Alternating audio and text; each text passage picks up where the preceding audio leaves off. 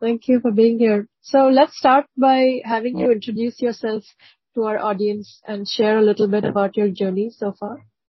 Okay, so my name is Joaquin Flores, and I am Mexican.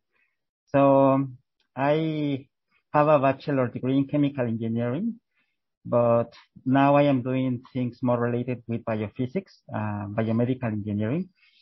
So I did my bachelor degree in Mexico, and then I did a master's degree uh, also in Mexico. Uh, so during my master, I moved to Barcelona one year. So I spent one year in the University of Barcelona. And then I came back to Mexico, finished my master's degree, and then I did a PhD also in chemical engineering. So, but I, in, in at that time, I started to work a little bit in biofluids mechanics, which is uh, the topic I am developing now. And I work with uh, some professors, uh, the very nice professors that helped me to figure out that I really like biomedical engineering things. So I moved to Barcelona again. I stayed in Barcelona during my PhD one year. And then I moved to Coimbra, which is a city in the center of uh, Portugal. And I worked at the University of Coimbra for almost one year. And then I came back to Mexico. I finished my PhD. And then I work in Mexico at a private university and also in the in a public university. I want to mention that the university I studied is a public university, so you pay like it's very cheap. It's almost like free universities, uh, so it's affordable for middle class people, which uh, my family is from middle class, low class, so it's affordable for us.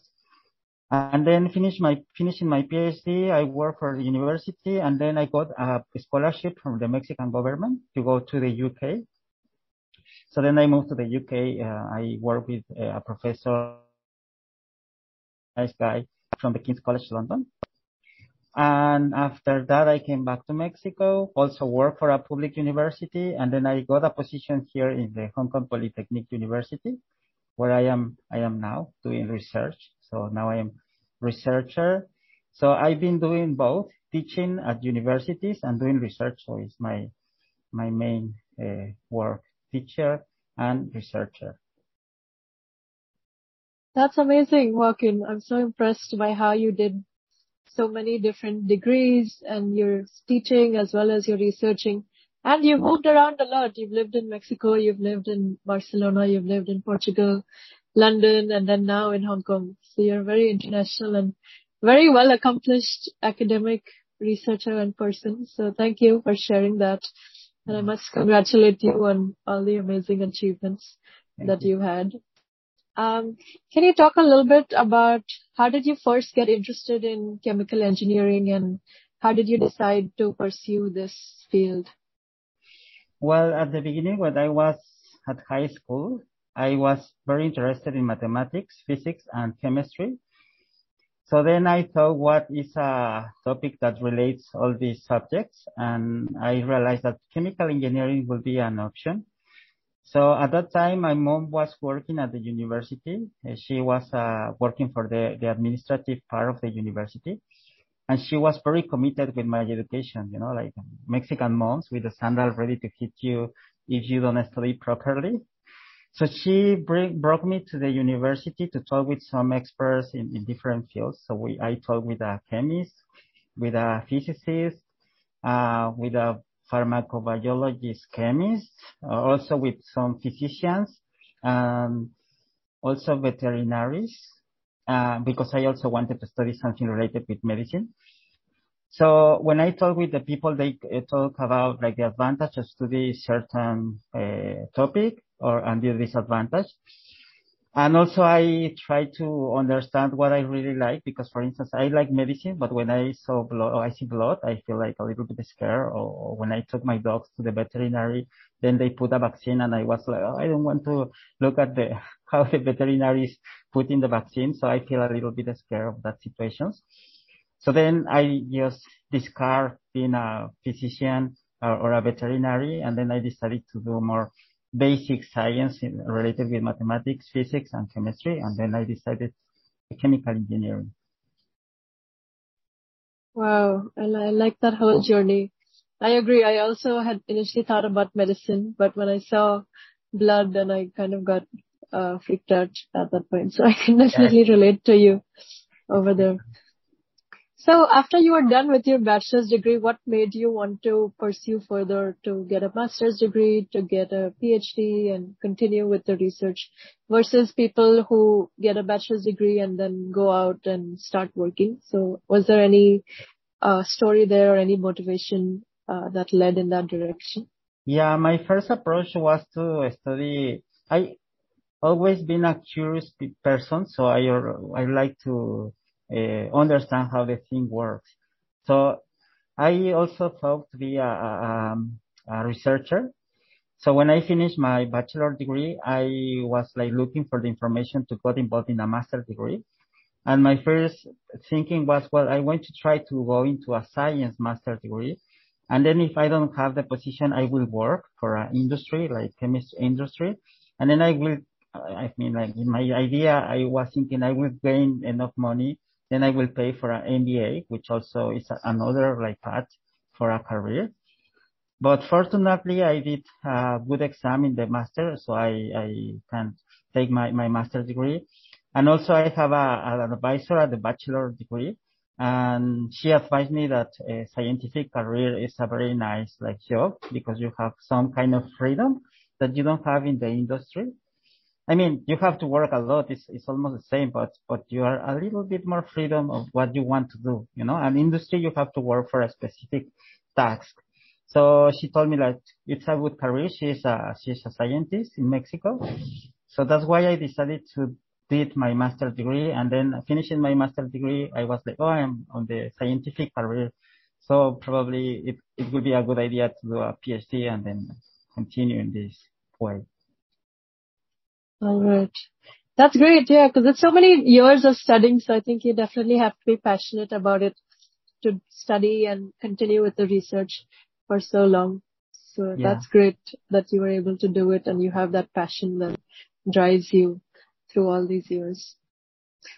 So, um, can you share any advice that you have for students that are trying to figure out what to study in college, where to study, what kind of programs to apply to, so? Yeah, I have like some advices. The first advice to know know yourself. I mean, as I told you before, when I saw the blood, it's like, oh, I don't can like work with that. And also, I didn't want to feel this uh, responsibility of having the life of all other people in my hands. So I was like, no, it's a lot of responsibility for me, and I am like kind of sensitive with the feelings of the people. So I will like cry anytime like someone is uh, feeling bad, you know. So I was like, I think I'm not strong enough to work on that. I mean, I really like it and it's something I want to do to help people. But I, I, I have to be honest with myself. I don't want to suffer all the time, you know. So that's why I decided to study chemical engineering. So the first thing is that you have to know what you, what you are, what you think, what you feel with the different subjects or different topics to study. And so this is like a first step. A second step, I will say that when you already know or more or less what you want, then go and talk with the people that is already working on that field. So in, in, in that point, my mother took me to the people, but I mean, like if you have the advice of someone else that can help you and give you some advices that are already working on the field, it will be great. And lastly, probably if you have the opportunity to, to, get, in, to get involved in some activities related, for instance, I don't know if you like music, you can play in a band and then you will talk to the people that are already playing in a band and then they will, give you advices of what are the advantages and what are the disadvantages to play or probably like musicians don't gain enough money to live. I don't know, like something like this kind of uh, specific things that people already know, that will be great. So, so I think these are my, those are my advices. All right. Thank you. Yeah, those are really valuable advice. So thanks for sharing that with our audience. I'm sure we all find that helpful. And um, can you talk a little bit about the research that you're currently doing? Yeah, so now I'm doing a very interesting thing because I have a um, like uh, some knowledge of cardiovascular cardiovascular modeling. So I basically use the computer to simulate how the blood moves in your body. And here in the Hong Kong Polytechnic University, they have some tools uh, to locate leaks in pipes, but I mean hydraulic pipes. So I am using that tools to try to locate uh, places where your system have problems, like an, an aneurysm, which is a extension of the arterial wall, or you have an obstruction.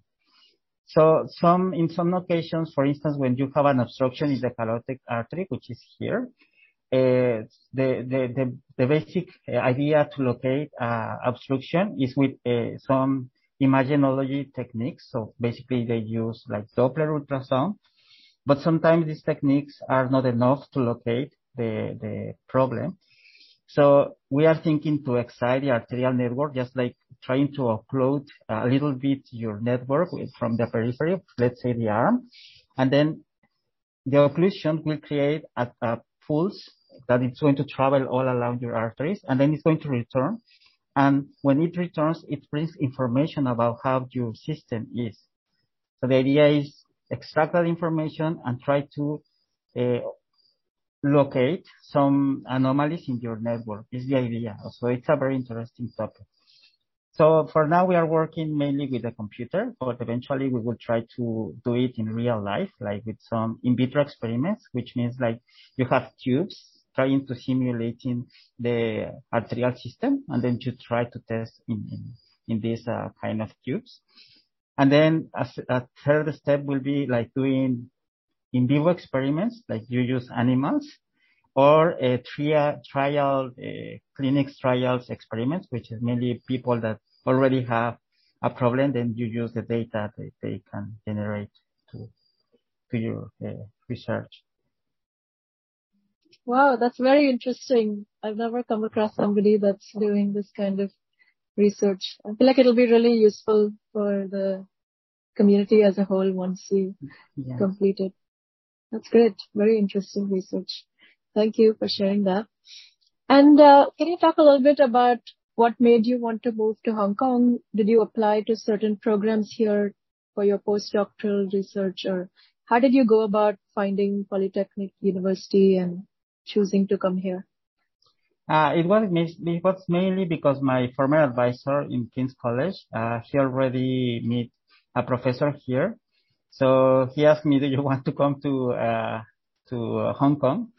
And I really thought about that because I was already working in Mexico as a teacher, and that position wasn't permanent. I was just a university teacher, but they advised me that in the future they will open some permanent positions. And I asked with my my boss in Mexico from, from the university, and I told him all the situation that I got a position at the at the Hong Kong Polytechnic University, and he told me you have to take this opportunity. So I took the opportunity, and my family also support me. Like, oh no, you have to go to Hong Kong. It will be a nice experience and you will improve your CV and then you can return to Mexico if you want, or you can go to other place to work. But it's a great, a great opportunity, so you have to take that opportunity. So mainly was because I have the contact from my uh, former advisor that I am seeing here. Okay, understood. Thanks for sharing. Yeah, that's really great that you had this uh, network that you built through the years that helped you move from one place to another and then come to Hong Kong with the Polytech University. And um, let's see. Any advice for, since you've lived in so many different countries, any advice for people that are leaving their home country and starting a life somewhere else? Any tips that you have on how to have a smooth transition to the new country? Uh, oh my God. I think that you have to be strong because sometimes it's difficult to live abroad you have to be also very open because you have to, uh, you are going to be involved in a different culture. So you have to be very open-minded. Uh, but I think it's a very good experience to, to travel to different countries because you meet a lot of very nice people. You know, like I have met and I have friends all in different places. And so I have learned a lot that, I mean, Mexico is part of the world, but it's not the world, you know? So, so it's a different, like, uh, set mind. You, you, your mind is working differently. And also you have to be, um, very uh, sensitive uh, with the people, you know, like places are both are like in the, the, geometrical space, but also it's like the people around you. So for me, it will, it has been a good experience to travel and to meet a lot of people. And so I, I, you're going to be fine, but just be strong. Yeah, those are some good tips coming from our expert that has lived in so many different countries. yeah. So thanks for sharing that. So I think we're almost at the end of our uh, session today, our conversation. So any last words that you can share with our audience or any motto that you live by in your own life that you can share with us? Okay. So, well, for me, one of my great motivations is my family. And I always think that um, I will, I have to, to need two little, uh, nieces and a nephew.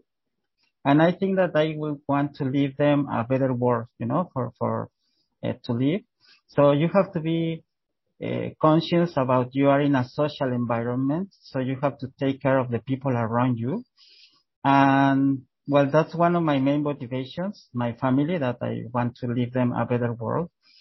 Um, and also, I mean, you have to work and you have to enjoy life, you know, but it's also important to enjoy life because, I mean, you just live once. So you, you have to figure out what you really like and then go for it and you will be fine. Right. Yeah, I completely agree with that. You have to live life and enjoy your life. Yeah, exactly.